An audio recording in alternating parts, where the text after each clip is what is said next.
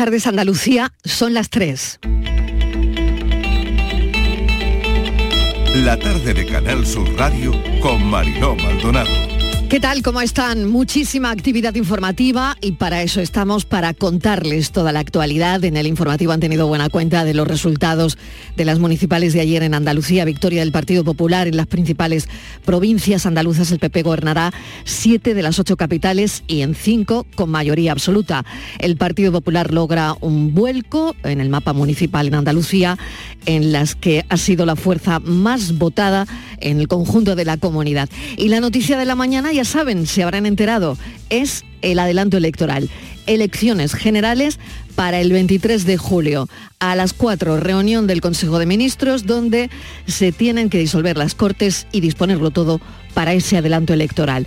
Eso ha modificado de entrada las intervenciones de algunos políticos que se han visto sorprendidos por el adelanto. Reacciones que hemos recogido en el informativo.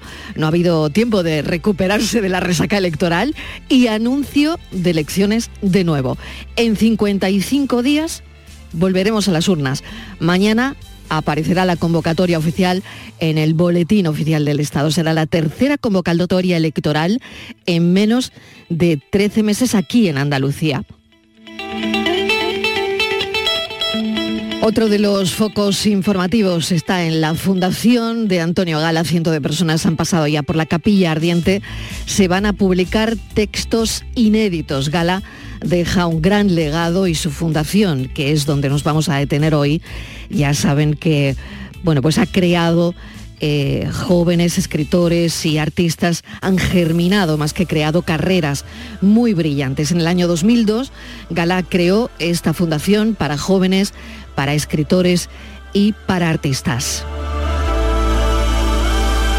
Así que aunque el día viene cargado de política, la cultura va a ocupar buena parte del programa. La noche ha sido larga, la mañana convulsa y la tarde de reacciones, esperemos más tranquila. Eh, de ciencia también hablaremos, de la NASA y hablaremos con el paleontólogo Juan Luis Arzuaga en el programa.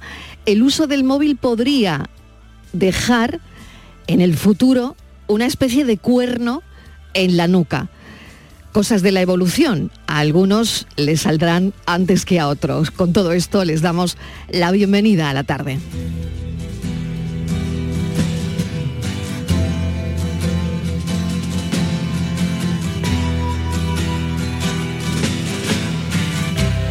Ground control to Major Tom.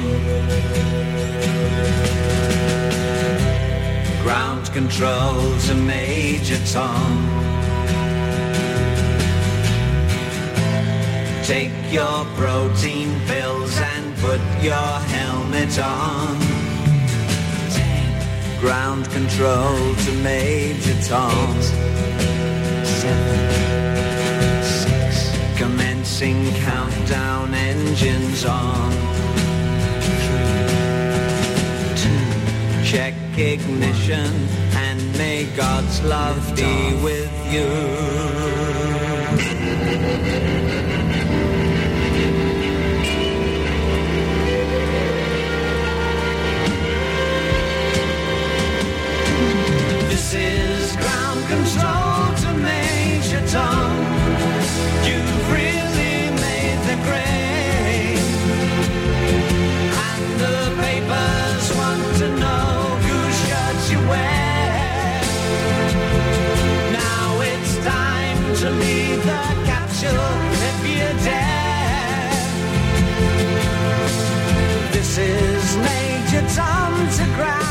Ground control. I'm stepping through the door. And I'm floating in a most peculiar way. And the stars look very different today. Tres y cinco minutos de la tarde hemos elegido esta canción de David Bowie para ilustrar de lo que vamos a hablar a continuación. Space Oddity se llama la canción. Fíjense, eh, sabemos cómo va la mañana y cómo irá la tarde en la Tierra, pero no sabemos lo que se cuece en el espacio. La Agencia Espacial Española, con sede en Sevilla, colabora ya con la NASA en las misiones que Estados Unidos tiene en Marte y las que prepara para aprovechar el agua que se ha encontrado en la Luna. Hoy ha visitado este organismo Bill Nelson, es administrador de la Agencia Espacial Norteamericana y Javier Moreno ha estado con él. Javier Moreno, bienvenido, mesa de redacción. ¿Cómo estás? ¿Qué tal? Hola Mariló, ¿qué tal? Buenas tardes. Pidiéndome un viaje a la Luna con lo que nos queda este verano con las elecciones. No sé si habrá tiempo para, también. para meterme en la misión Artemis o Artemis, que es la próxima, la próxima misión. ¿Sabes que quieren llegar a la Luna después de más de 50 años, pisarla en el año 2025? Porque, como decías, hay mucha agua, nos lo ha contado, bueno, ya se sabía, pero como ha venido este señor, el administrador de la NASA, a Sevilla a visitar la Agencia Espacial Española, eh, nos ha contado que hay grandes cantidades de agua helada en, en la Luna y ya están los países y las potencias no sé si sabías eso, disputándose. La China está investigando, Estados Unidos está preparando esta misión con, con Canadá y quiere apoyo también de, de España y de la Agencia Espacial eh, Europea, porque dicen que de ahí, de esa cantidad de agua que hay en el Polo Sur, se puede extraer agua para mm, tener combustible para los cohetes, algo que parece eh, muy, muy del futuro, pero que va a ser de aquí a, a un par de años. Mira, vamos a escuchar si te parece, Marilo, y ahora seguimos conversando lo que nos contaba y lo vamos traduciendo, vamos conversando sobre ello.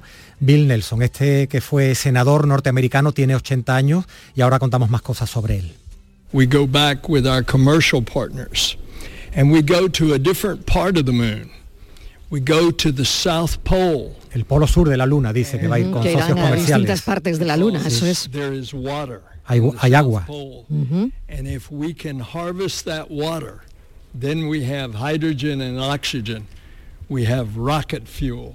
Dice que si podemos cosechar, que si podemos extraer es. ese, ese agua que hay en la Luna en grandes cantidades en forma de hielo, podremos tener combustible para los rockets, decía, para los, para los cohetes, esos cohetes de los que hablaba David Bowie. Y aquí en vez de Megaton, tu, eh, tu Run Control, se- eh, control de tierra, pues será Orión, eh, control de tierra. Aquí hemos encontrado el agua. Es muy interesante, Marilo, esto que nos ha contado el, el administrador de la, de la NASA y además de alguna forma viene a concretar esas preguntas que nos hacíamos hace unos meses cuando Sevilla fue elegida entre 20 candidatas como sede de la Agencia Espacial Española. ¿no? Nos preguntábamos, bueno, esto que nos están contando los políticos, ¿cómo se va a concretar?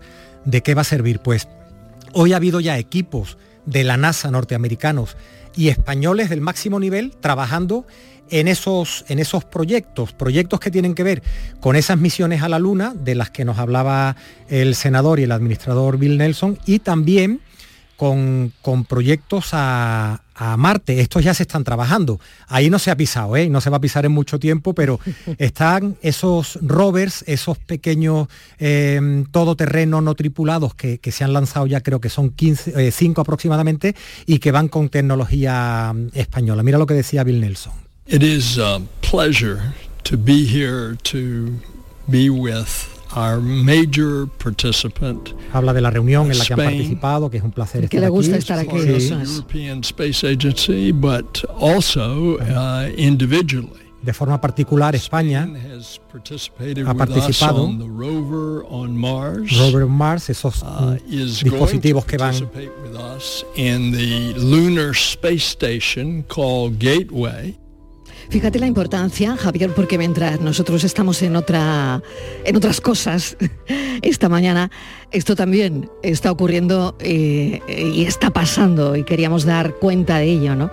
Porque qué importancia tiene todo esto para Andalucía, para nuestro país, para Europa, para Estados Unidos, ¿no? Para el mundo, en definitiva. Es que además lo que busca Estados Unidos fundamentalmente son socios, lo decía Bill Nelson, ¿no? Los socios institucionales, los países, pero también en este sonido que escuchábamos hablaba de, de- eh, de socios comerciales. Necesitan también, imagino que dinero, empresas, grandísimas empresas que se sumen a estos proyectos. Hablaba de esos, eh, de esos rovers, esos vehículos que hemos visto algunas veces en, en las imágenes, pero también de esa, de esa estación orbital que hay, ese proyecto que hay en torno a la Luna, al margen de ese viaje que va a ser la- la- el proyecto Artemis, necesitan dinero, necesitan socios comerciales.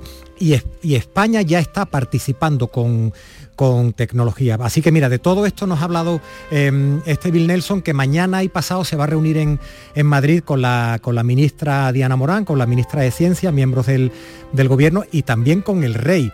Con el rey, yo creo que haya tenido un, pequeño lapsus. em, eh, con Felipe VI porque dice, mira, ya me he reunido con el rey y ahora vamos a escucharlo. Dice, con el que ya me reuní hace unos años cuando en la Florida celebramos el 500 aniversario del descubrimiento de la Florida por el descubridor eh, español Juan Ponce de, Ponce de León. Esto si, si no he mirado mal, fue Sería el rey emérito, El rey emérito, efectivamente, Claro, porque claro.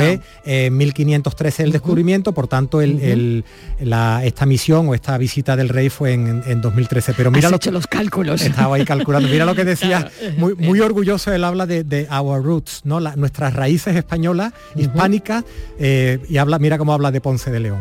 I am a Floridian from the United States, and of course our roots Nuestras raíces. are Spanish because Ponce de León came from Spain Vino de España, uh, and discovered La Florida. descubrió la Florida, And so that is very much a part of our heritage.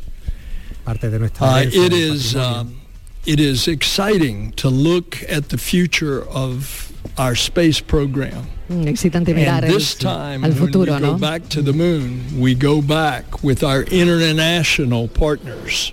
Hablaba de, de esas raíces comunes de hace 500 años, ¿no? Y enseguida cambia, eh, cambia el chip y, y- y habla de lo excitante, como decías, que es mirar al futuro Claro. y empezar a hablar con nuestros socios, con nuestros partners.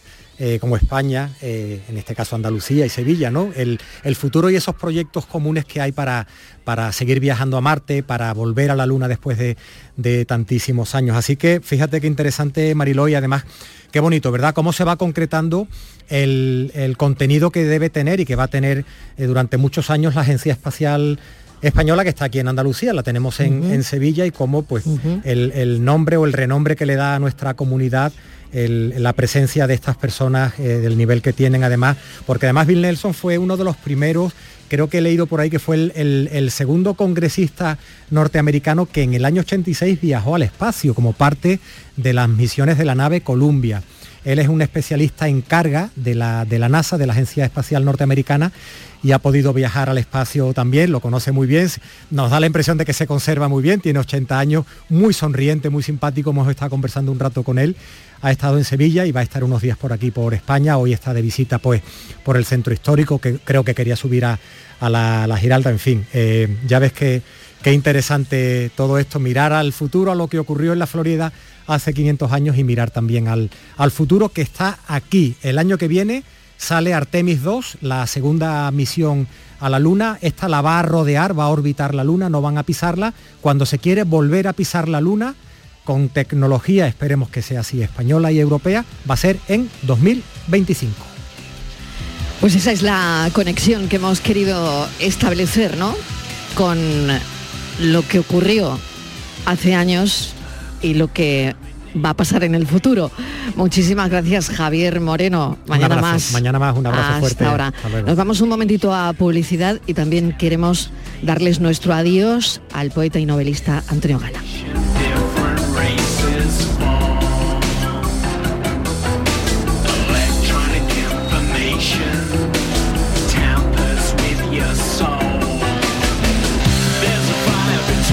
La tarde de Canal Sur Radio con Mariló Maldonado. También en nuestra app y en canalsur.es. Precios locos locos en Rapimueble. Apilable de salón 169 euros. Dormitorio de matrimonio solo 299 euros. No esperes a que lo cuenten. Y paga en 12 meses sin intereses. Rapimueble, el número uno en precios y calidad. Más de 200 tiendas en toda España y en rapimueble.com. ¿Ya con ganas de vacaciones? Con MSC Cruceros y Viajes El Corte Inglés, esta primavera aprovecha las ofertas de última hora. Descubre las perlas del Mediterráneo o lo mejor de las islas griegas con cómodos vuelos. Ocho días con bebidas y tasas incluidas desde 649 euros. Consulta condiciones. MSC Cruceros. Descubre el futuro de los cruceros. Reserva ya en Viajes El Corte Inglés. Laura es una persona con discapacidad visual. Es profesora y tiene un mensaje para todos los que jugáis a los rascas de la 11. Bien jugado. Porque cuando juegas a los rascas de la 11, Además de poder ganar miles de premios, haces que las personas con discapacidad sean capaces de todo. A todos los que jugáis a la 11, bien jugado. Juega responsablemente y solo si eres mayor de edad. Ya está aquí el verano, con sus playas infinitas, sus pueblos blancos y todo el tiempo del mundo para ti. Tiempo para hacer lo que tú quieras o no hacer nada de nada. Es tiempo de verano. Date una alegría. Ven Andalucía. Campaña financiada con fondos FEDER, Junta de Andalucía. Su compañera le ha acusado de trato vejatorio en el trabajo. ¿En el trabajo? Sí, casi nunca está. La nueva película de Leo Harlem. Muy gorda, la has debido de liar en la hacienda para que te trasladasen aquí. Va a hacer tu trabajo te va a callar cualquier comentario machista, sexista, racista, homófobo, transfobo, gordófobo o discáfobo. ¿Estamos? Como no abre el lenguaje de signos, no. Una comedia políticamente incorrecta. Se la lengua que eres una LG. ¿Perdona? HDMI. Como Dios manda. 2 de junio, sala en cines. No sé cómo no nos hemos extinguido todavía. Si quieres disfrutar de la radio de noche, en un ambiente de club con mucha música, sorpresas, invitados, actuaciones, entrevistas personales, lo tenemos todo. En la noche de Canal Sur Radio con Rafa Cremades. Un escenario repleto de gente interesante. Pasa, elige una mesa, siéntate, escucha, imagina. La noche de Canal Sur Radio con Rafa Cremades. De lunes a jueves a partir de la medianoche. Más Andalucía. Más Canal Sur Radio.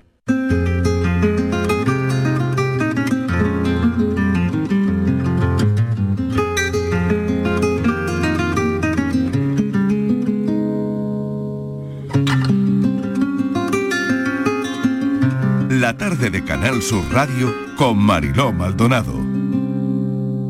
Ya nunca más diré, todo termina. Si no sonríe alma y comencemos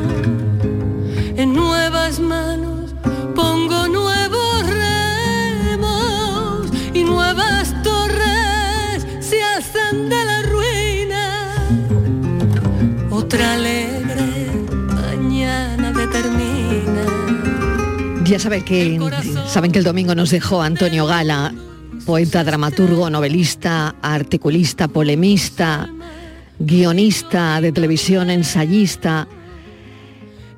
Y he leído esta mañana en una entrevista que él decía, soy uno de los escritores más vendidos de este país, pero de los menos leídos.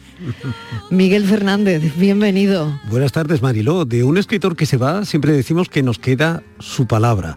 Además de una nutrida lista de piezas teatrales, de guiones de televisión, de novelas y de artículos periodísticos, Antonio Gala nos deja la palabra justa, esa que manejaba con maestría en los textos y en cada una de sus intervenciones. Y es que el escritor cordobés, nacido en Brazatortas con los primeros fríos de un octubre de los 30, cuidó con tanto esmero el lenguaje, la expresión, como su propio aspecto físico, hasta conseguir que lo uno y lo otro se convirtieran en una definición de elegancia, de su elegancia. Su presencia ha sido constante en la vida española de los últimos 60 años, sin necesidad de alterar el gesto o el discurso. No hay más que echar un vistazo al archivo para comprobar la fidelidad, y la coherencia de Antonio Gala. Por ejemplo, 30 años antes de que las radios, los periódicos, las televisiones anunciaran su fallecimiento, el dramaturgo hablaba con desparpajo de su propia muerte. Entonces, verdaderamente creo que en la muerte no hay ningún misterio. Probablemente llevamos un poco en la masa de la sangre ese temor al juicio eterno, al juicio definitivo, pero Dios no es un, no es un remunerador cruel. Si tenemos la idea católica de Dios, tendremos la idea católica de un Padre. Ese juicio infernal, esas postrimerías, ese enlutamiento de la vida, esa transformación de todo en un valle de lágrimas para irnos llevando hacia el valle de Josafat. Eso, eso no me gusta. Yo prefiero pensar en la muerte como en la primera noche, de veras silenciosa. Yo amo mucho el silencio. Como en una especie de viejo sillón en que uno se encuentra cómodo y se adormece. Prefiero pensar en la muerte como el final de una aventura extraña. eh, de, de- de un recado que, que nos encomendaron sin pedirlo y que no sabemos si hemos cumplido o no. Yo creo que la muerte es justamente la terminación de todos los miedos. La pasada noche ha sido una de esas noches tranquilas, silenciosas de las que él hablaba.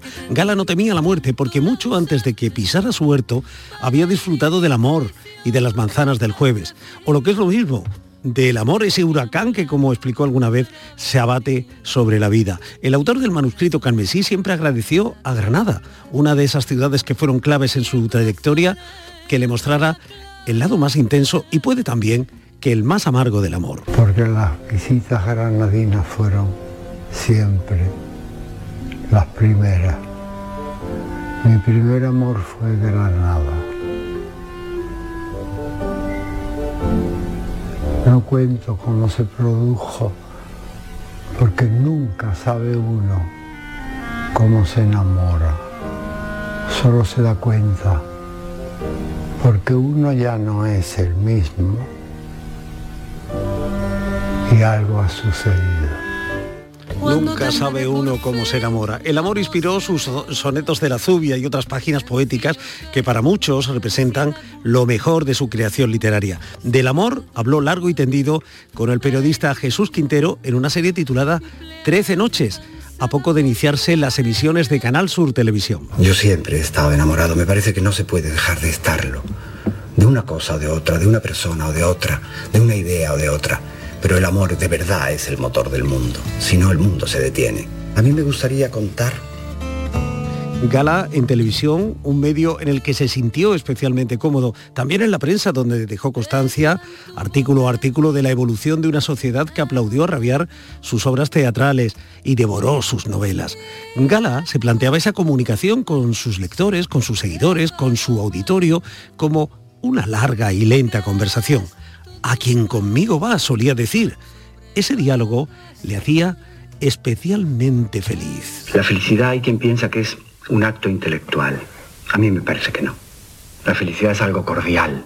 La felicidad es un sentimiento, una emoción, como una especie de adolescencia y de abandono del alma del hombre. Y si se dice, como, como se piensa con frecuencia ahora, no, la felicidad consiste en tener todo lo que se desea. Lo que se desea es la felicidad. Bastaría con eso. La felicidad no es una suma de objetos. La felicidad no puede identificarse con el consumismo, con todas las necesidades satisfechas, con la eliminación de las fatigas, de la opinión ajena, de todas esas cosas que nos perturban, de nuestras cobardías, de nuestros miedos. Eso tampoco nos da la felicidad. Pero el hombre persigue la felicidad desde el principio y no la... Naturalmente. Pero la felicidad no es algo que se pueda comprar, ni que se pueda conquistar como una tierra o una finca. La felicidad es la cosecha de una larga siembra de tanteos. Todo el mundo está tanteando para conseguir la felicidad y a veces viene, a veces nos inunda como un verde cántico y está al lado nuestro. Como esos viajes en que de repente notamos que había alguien a nuestro lado cuando ya no está. En cierta forma varias generaciones de españoles, de andaluces, hemos envejecido con Antonio Gala, aunque por sus bastones, su pulcro atuendo o sus casas no pasar el tiempo. Esa ha sido otra de sus enseñanzas, no tener miedo a la vejez. Pero si me asustase la vejez estaría todo el tiempo asustado. Estaría haciendo el ridículo permanentemente. No me inquieta el tiempo, se lo he dicho ya, y no me asusta la vejez. La vejez no le asusta a nadie, porque todo el mundo quiere llegar a viejo. Lo que le asusta un poco es el proceso de envejecimiento, porque a eso nos acostumbramos mal.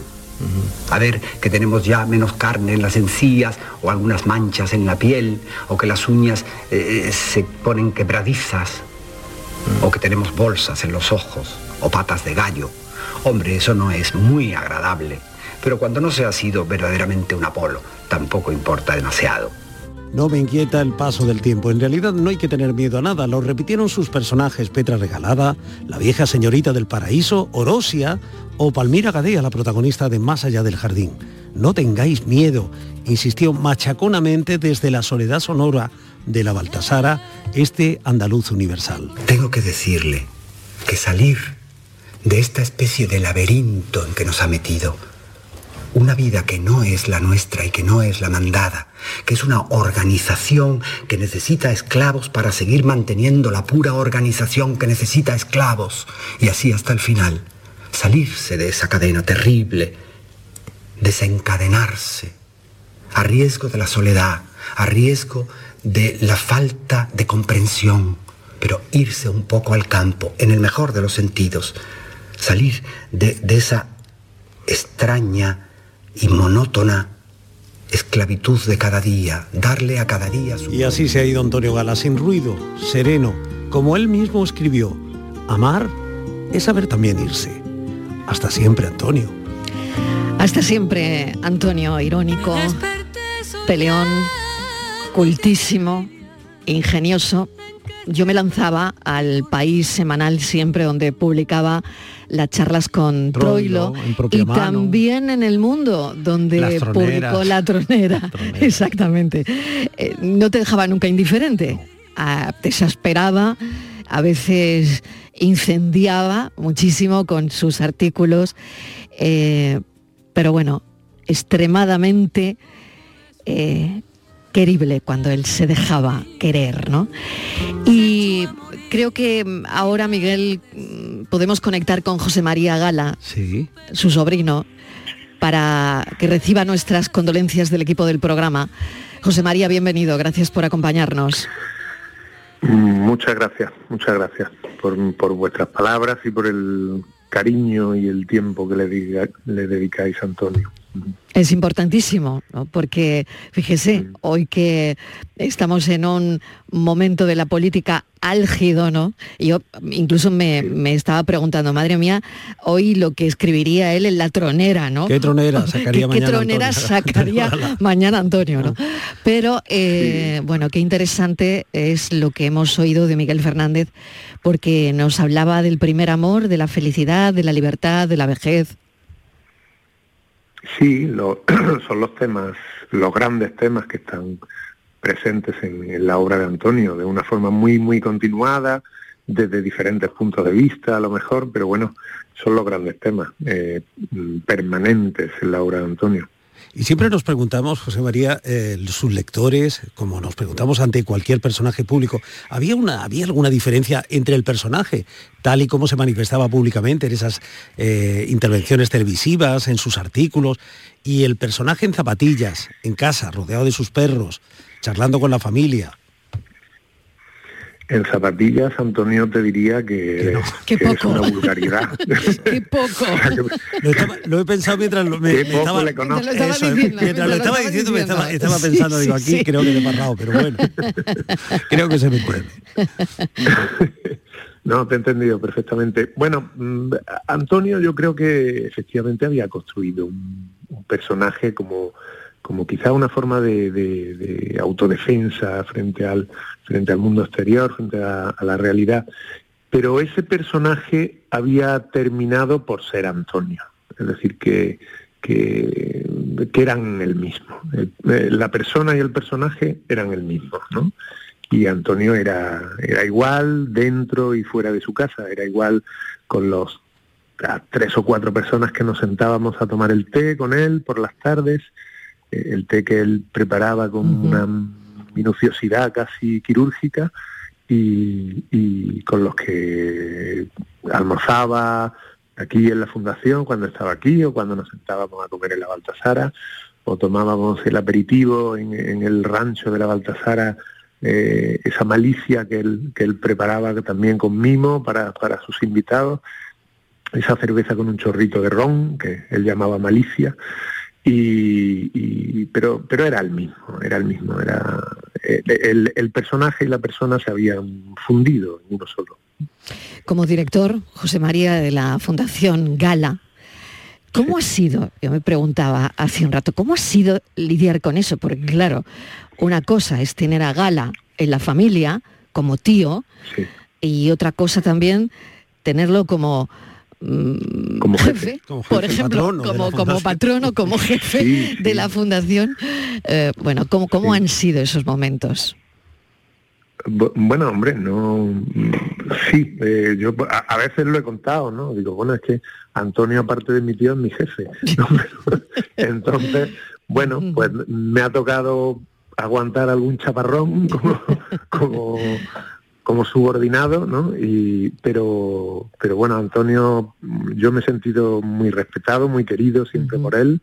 Él me eligió, es decir, él un día me dijo, bueno, yo soy periodista, no sé si lo sabéis, yo trabajaba en medios de comunicación y un día me llamó Antonio y me dijo, José María, tú que estás en Córdoba, que conoces a las personas adecuadas, quiero que me prepares una reunión en Madrid, pues con el ayuntamiento, con la caja de ahorros, etcétera, eh, porque yo quiero poner en marcha este proyecto ya. Entonces yo le preparé esa reunión, estuve en ella y, bueno, y de ahí salieron los primeros pasos. Mm, Todo eh, un proceso de este tipo pues tarda, tarda unos años en, en cuajar, pero, pero luego me dijo, un día me llamó, yo seguía trabajando en un periódico y me llamó Antonio y me dijo, mira, José María, yo necesito que alguien de la familia mm, esté en la fundación. Y la persona que más sensatez puede poner en, en- en esta casa de locos eres tú. Te ha tocado. Y bueno, yo he tratado de poner sensatez en una casa de artistas, ¿no? Eh, y, y Que bueno, no debe ser fácil, por otro más- lado. Más de, más de 21 años, ya lo sabéis. Claro. Y, y bueno, haciendo lo que Antonio quiere que esto sea, ¿no? O sea, que, que ya está, ten- tengo un patronato fantástico detrás, tengo un presidente ejecutivo que es Paco Moreno, pues fantástico también, que, que, gobierna un poco la nave eh, y, y bueno, y estamos aquí en, en la lucha, en el día a día, que naturalmente una, una institución de este tipo cuesta mucho dinero mantenerla y necesitamos ayuda de las administraciones.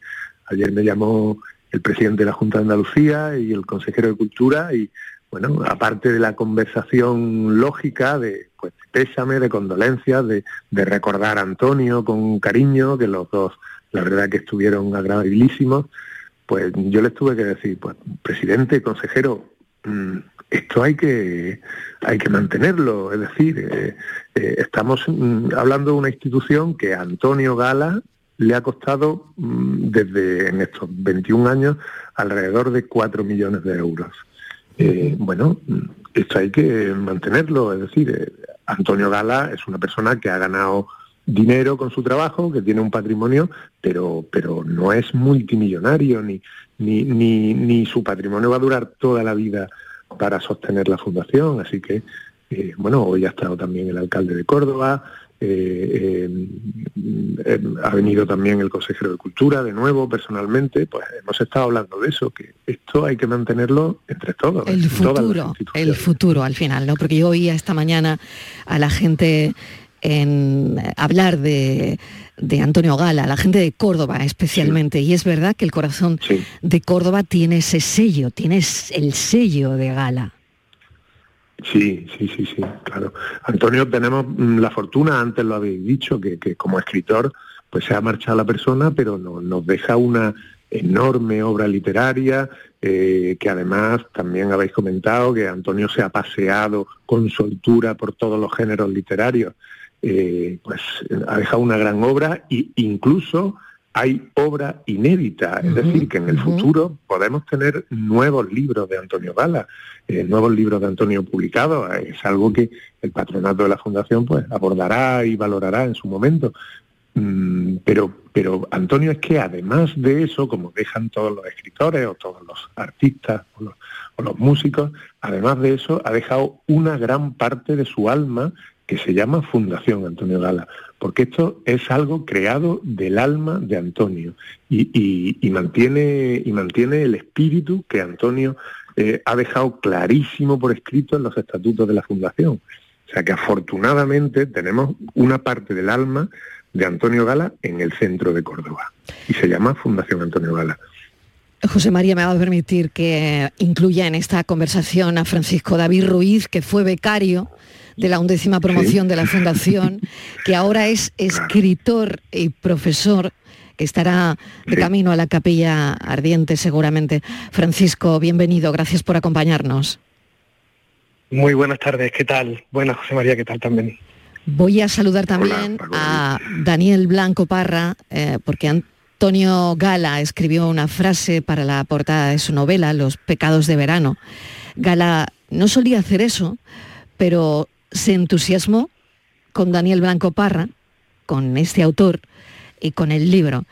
Y, y su encuentro fue tremendamente curioso y queremos que Daniel Blanco Parra nos lo cuente, que creo que lo tenemos ya también con nosotros. Daniel, bienvenido.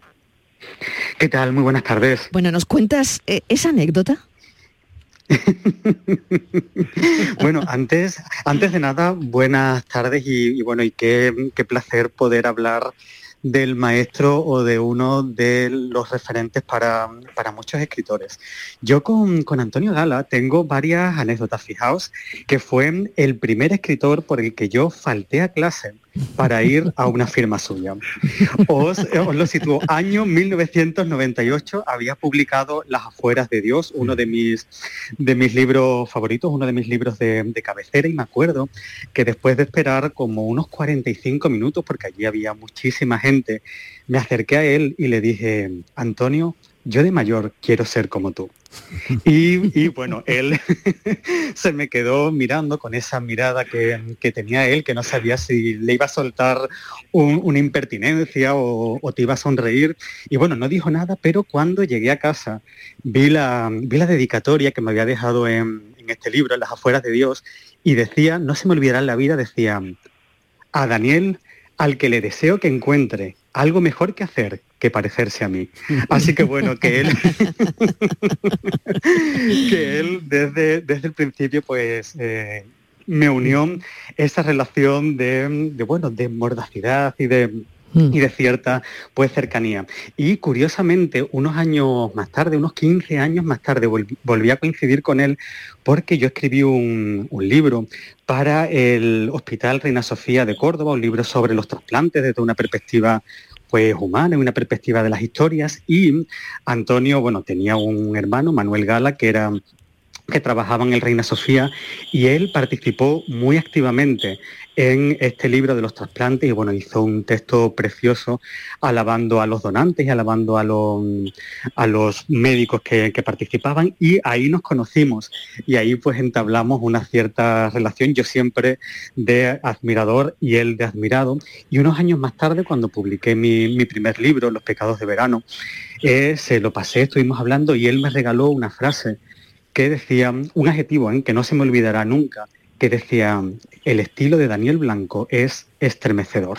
Así que bueno, que Antonio Gala me hizo un regalazo que es darme y dedicarme ese adjetivo que es eh, el de estremecedor relativo a mi, a mi prosa y a mi estilo. Qué interesante, Daniel. Voy con Francisco David Ruiz. ¿Qué, qué supuso, Francisco David, para ti pasar por la fundación? Bueno, pues antes de nada, muchas gracias por, por invitarme a, a, poder hablar. Yo que me encuentro en este momento justo antes de entrar en la capilla, veo a mis compañeros desde la puerta, pues estoy bastante emocionado, quiero decirlo antes de empezar a hablar. Para mí la fundación supuso un espaldarazo definitivo, eh, para mí como para tantos jóvenes porque nos dio la posibilidad de ejercer un oficio, porque él lo que quería era que fuéramos eh, en algún modo atrevidos, y así lo, nos lo decía siempre, ¿no? Ser, ser excesivos, nos decía. Entonces, mm, nos permitió la posibilidad de dedicarnos a lo que más nos gustaba durante un año sin ninguna otra preocupación. Eh, al salir de ahí, evidentemente, a uno lo asedia la factura, el teléfono, todo, todas las cosas, pero allí dentro era una burbuja especial para escribir, allí fue donde pude escribir mi primera novela, de hecho. Qué interesante. José María, no sé qué tiene que sí. decir ante esto tan bonito, ¿no? Que, que está escuchando. Sí, hombre, vamos, hombre, la historia de Francisco David la conozco profundamente, no, no la suya y la de tantos compañeros que como, que como él podrían contar algo muy similar, ¿no? Eh, eso, lo que hemos intentado en la fundación y lo que quería Antonio era que les diéramos a estos jóvenes creadores que seleccionamos el tiempo y el espacio para poder dedicarse en exclusiva a su obra. Y, y, ¿no? y, así lo hacemos y así lo vamos a seguir haciendo. Vamos, de hecho, dentro de 15 días tenemos las entrevistas para seleccionar a los miembros de la vigésimo segunda promoción. Eh, y nada, lo hacemos por expreso deseo. Claro, porque José María, escuchando a Francisco David y a, y a Daniel, a mí me parecía eh, reconocer a personajes de, de las obras de, de Gala. eh. Eh, me acordaba del- del- de la escena final de la vieja señorita del paraíso, de los verdes campos del Edén, cuando eh, un personaje le dice al otro, apuesta por los jóvenes y apuesta por el futuro. Le- les anima a vivir la vida y a enfrentarse a, a una vida, de- a la vida que, que ellos habían soñado. Yo creo que esta fundación representa eso que, que tanto se repite, que se, con tanto acierto además en las obras de Antonio Gala, ¿verdad? Ese empuje y esa mirada hacia los jóvenes. Sí, sí, sí, claro. Eh, Antonio siempre contaba que él, que él de joven, de, de muy joven, porque él empezó, empezó a escribir jovencísimo, pues echaba de menos eh, eh, conocer cómo se enfrentaban a su obra el pintor, el escultor, el músico, y sin embargo él conocía muy bien cómo lo hacía, cómo, cómo- se enfrentaba al folio en blanco el escritor.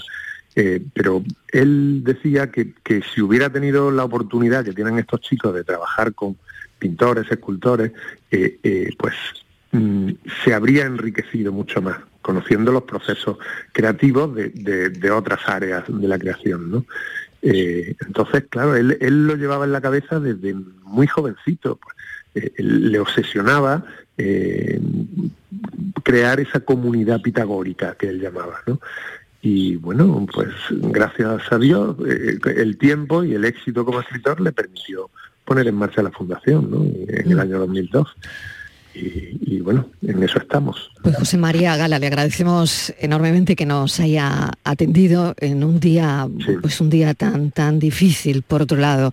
A Francisco David Ruiz también, a Daniel Blanco Parra. Eh, de, de alguna manera, bueno, pues hemos querido mm, dar una pincelada de lo que se hace en la fundación, de cómo es la fundación.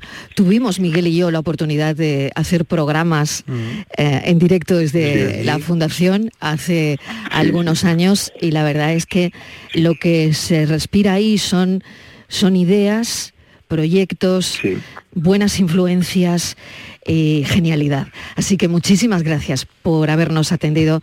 Francisco, mucha suerte, Daniel, suerte y un abrazo abrazo. para los tres. Muchas gracias por, por vuestro cariño. Un abrazo. Adiós. Arrebátame, amor, aquí la esquiva.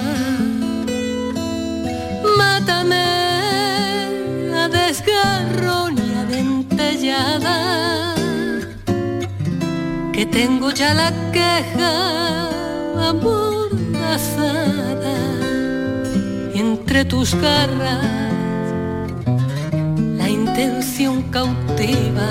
A mí también me encantaba Miguel, ese Antonio imprevisible, Sí, ¿no? Cuando porque- de las pocas entrevistas que, que dio ya al final, que fueron poquísimas, pero a mí me gustaba eso, ¿no? Y la, y- y la capacidad de, de mutar y de cambiar y de adaptarse a todo. He visto, eh, para encontrar estas frases en el archivo, por ejemplo, su intervención con los morancos, que es otro programa de Canal Sí, Sur sí, Televisión, sí, sí. o sea, él sentado en la mesa Sí, con sí. Y tal, sí. y, y- y bueno, como uno más, o por ejemplo, eh, esta, esta faceta musical, estamos escuchando a Clara Montes cantar eh, textos de Antonio Gala, pero por ejemplo, también eh, eh, cantó te- un texto de Antonio Gala Jaime Morey en el año 70. O Rafael interpretó una película de la que Antonio Gala fue el guionista. O Sara Montiel fue también eh, protagonista de una película que tenía un guion de Antonio Gala en los años 60. En fin, es un personaje poliédrico e infinito. Lo has dicho, personaje. Y quién sabe si ese personaje, ¿no? Poliédrico, como tú dices, eh, lo había creado él mismo para protegerse de alguna forma, ¿no? Para proteger su intimidad, Sin duda. de la que era celoso, muy celoso. Muchísimas gracias, Miguel Ahora Fernández. vengo con el café. Ahora nos volvemos a escuchar en el café. Vamos con la foto del día. Hoy lo más lógico que la foto del día fuera el triunfo de los políticos ganadores en las elecciones tanto municipales como autónomas, estas últimas en algunas comunidades. Pero creo que estamos saturados de tantos programas electorales y mítines, que durante varias semanas no han parado con eslogan y mensajes. Así que esta vez para mí la foto del día es el salto de la reja y posterior procesión de los almonteños a la Virgen de Rocío. Esta ha sido muy esperada por todos los rocieros, después de que el año pasado tuviera que suspenderse a las pocas horas de su inicio por la rotura del paso. La foto es de mi compañero Julián Pérez para la agencia EFE. Fotoperiodistas que buscan la imagen del día aquí en la tarde. Hablaba de bueno de saturación de elecciones, pero en 55 días volvemos a las urnas. Francisco Gómez, ¿quién elige la foto de hoy? Buenas tardes, Mariló. Pues hoy la foto la elige Manuel Olmedo, que pertenece a la tercera genera- generación de fotoperiodistas de su familia. Llevan más de 100 años contando con imagen en la actualidad. Es un fotógrafo con una trayectoria larga en medios de gráficos como el diario La Razón en Andalucía, el Correo de Andalucía, Diario de Sevilla, Radio Televisión Española, El Economista, entre otros. Aunque también ha trabajado en instituciones públicas, en agencias dependientes de la Junta de Andalucía y Ayuntamiento de Sevilla. Su labor también abarca la fotografía publicitaria y corporativa. Unos consejos y Andalucía pregunta. La tarde de Canal Sur Radio con Mariló Maldonado. También en nuestra app y en canalsur.es. Canal Sur Radio. Soy el río Guadalquivir. En mis aguas se reflejan siglos de historia y en mi cauce fluye el futuro de nuestra ciudad. Porque cuando se trata de avanzar hacia una Sevilla más sostenible y amable, todos vamos en el mismo barco. Cruceros Torre del Oro. Más de 40 años apostando por el ocio y la cultura en Sevilla. Descubre nuestra obra social en crucerosensevilla.com. Vente por vente, vente. Somos Sandy Lucas y te presentamos la fibra de Adamo, fibra y móvil 12 gigas por solo 20 euros. No te lo pienses, precio para siempre. Adamo, 20 por 20. Llama gratis al 1600. O entra en adamo.es. Tu fibra está aquí. ¿Quieres disfrutar cada momento del verano? Es hora de retomar tu entrenamiento. Ponte en forma para el verano con Basic Fit. Empieza con 5 semanas gratis y una mochila. Quedan 3 días. Basic Fit. Go for it.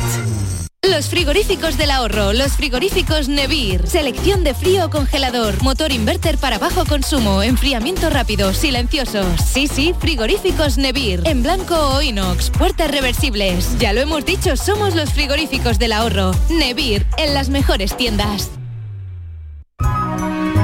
Cantando bajo la lluvia, el gran clásico de Broadway llega al Cartuja Center.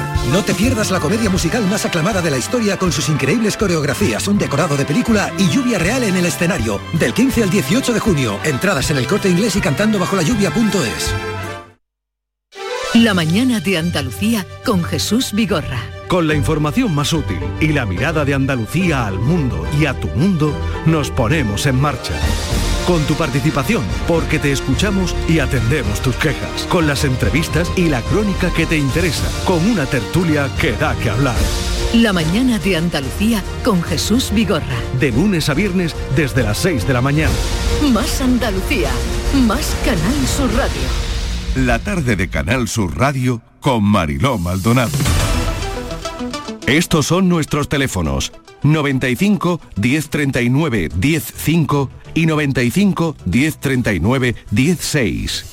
Dos teléfonos para mensajes de audio 670 94 30 15 670 940 200 vamos con Andalucía pregunta a esta hora hoy con el abogado experto en derecho de familia y herencias José María del Río. José María qué tal bienvenido Bien hallada, Mariló, buenas tardes. y con Estíbaliz Martínez mesa de redacción Estíbaliz qué tal con qué empezamos hoy Venga. Pues mira, hola, buenas tardes. Vamos a empezar. Bienvenida. Bien, eh, los oyentes saben, Marilo, que hasta ahora siempre tenemos un abogado.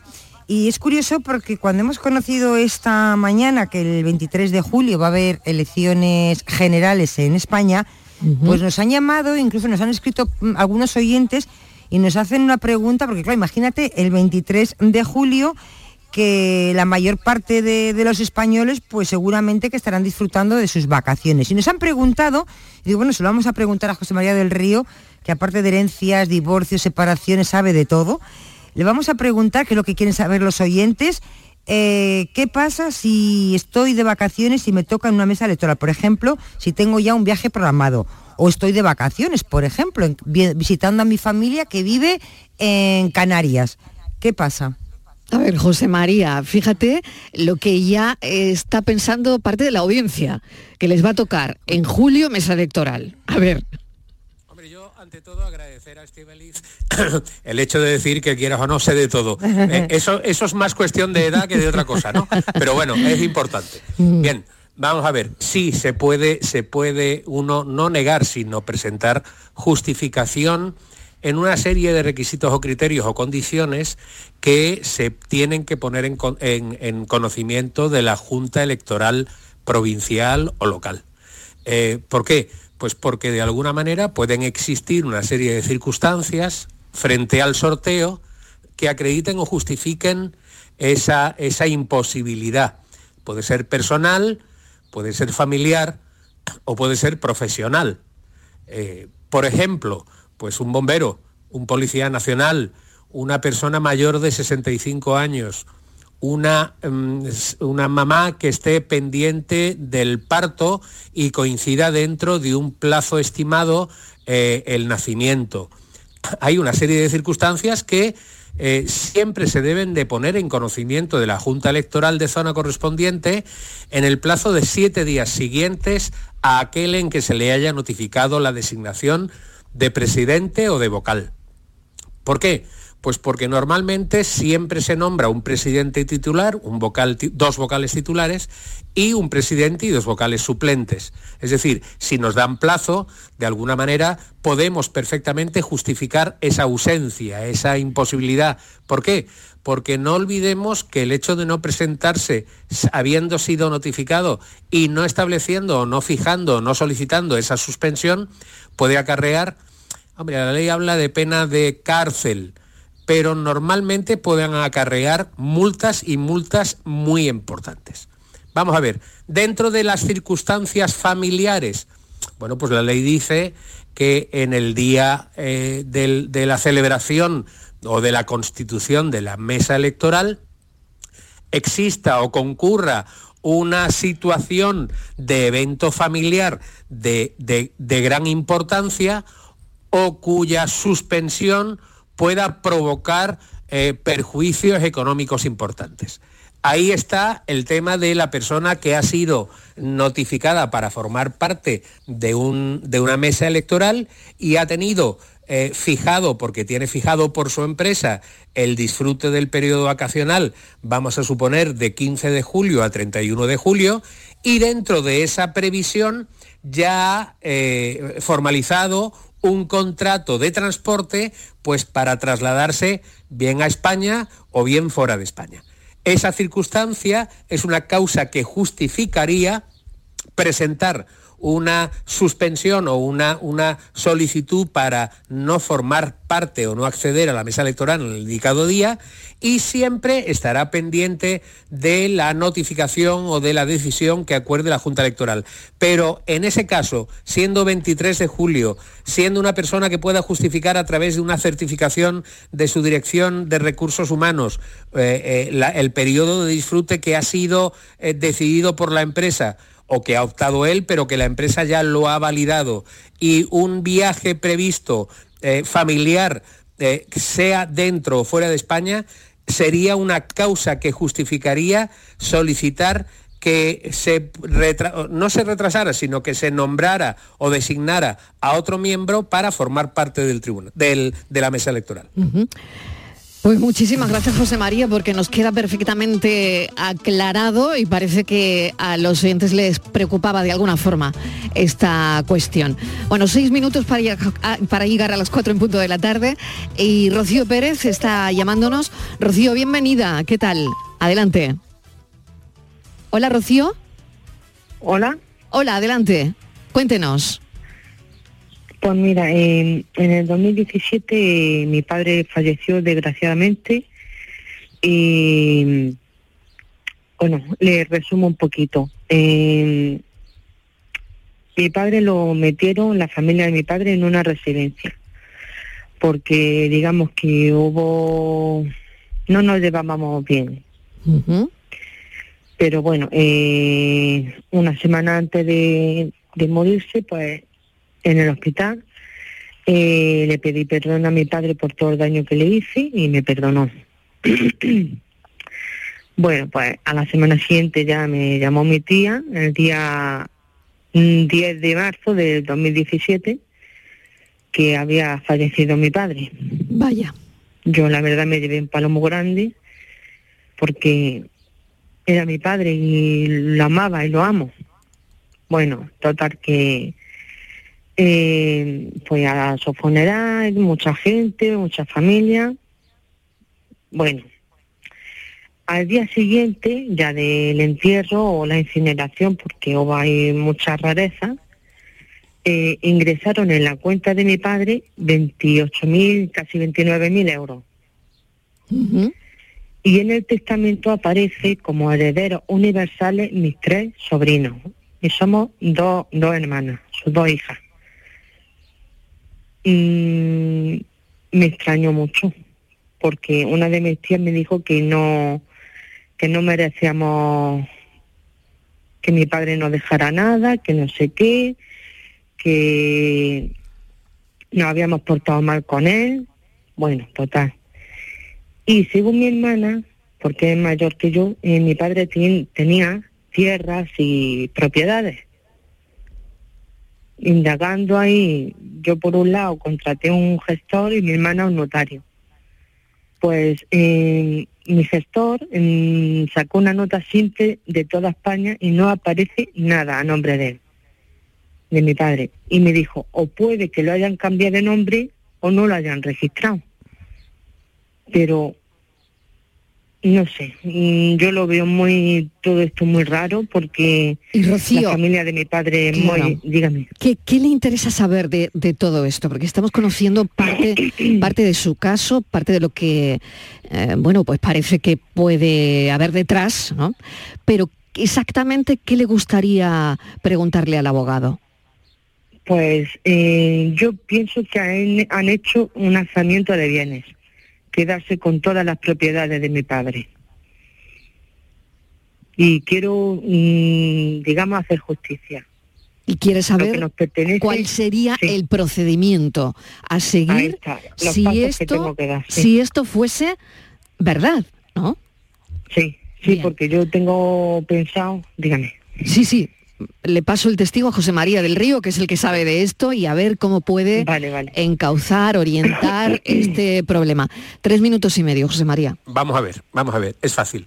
Si no está escriturado a nombre de su padre, difícilmente se podrá acreditar un alzamiento de bienes, porque si en el registro de la propiedad las tierras no aparecen a nombre exclusivo de su padre, con toda seguridad esas tierras serían adquiridas en virtud de documento privado o en virtud de un estrechamiento de manos entre el anterior propietario y su padre. ¿Qué significa eso? Que no ha existido, que no ha existido un título público que acredite la titularidad. Por consiguiente, para hacer algo o para iniciar algún tipo de trámite debería tenerse eh, en su poder en su caso, el documento privado que acreditara que la persona que era titular en su día vendió a su padre, aunque fuera en documento privado, esa propiedad.